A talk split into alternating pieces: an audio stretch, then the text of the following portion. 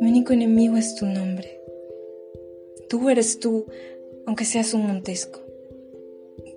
¿Qué es un montesco? Ni mano, ni pie, ni brazo, ni cara, ni parte del cuerpo. Ah, ponte otro nombre. Lo que llamamos rosa sería tan fragante con cualquier otro nombre. Si Romeo no se llamase Romeo, conservaría su propia perfección sin ese nombre. Romeo, quítate el nombre, y a cambio de él, que es parte de ti, tómame entera. ¡Ah! ¿Quién eres tú que te ocultas en la noche e irrumpes en mis pensamientos? Mis oídos apenas han absorbido cien palabras de tu boca y ya te conozco por la voz. No eres Romeo y además Montesco.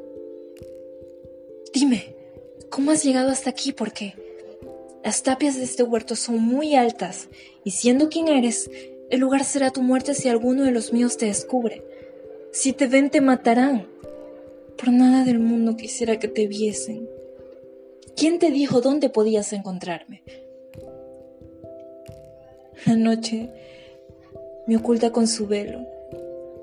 Si no, el rubor teñiría mis mejillas por lo que antes me has oído decir. Cuánto me gustaría seguir las reglas, negar lo dicho.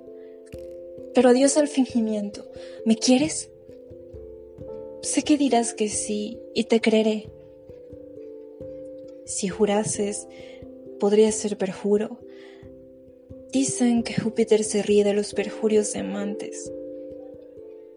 Ah, gentil Romeo, si me quieres, dímelo de buena fe. O si crees que soy tan fácil, me pondré áspera y rara y diré no. Con tal que me enamores, y no más que por ti, más confío en mí. Demostraré ser más fiel que las que saben fingirse distantes. Reconozco que habría sido más cauta si tú, a escondidas, no hubieras oído mi confesión de amor. Así que, perdóname y no juzgues liviandad esta entrega que la oscuridad de la noche ha descubierto.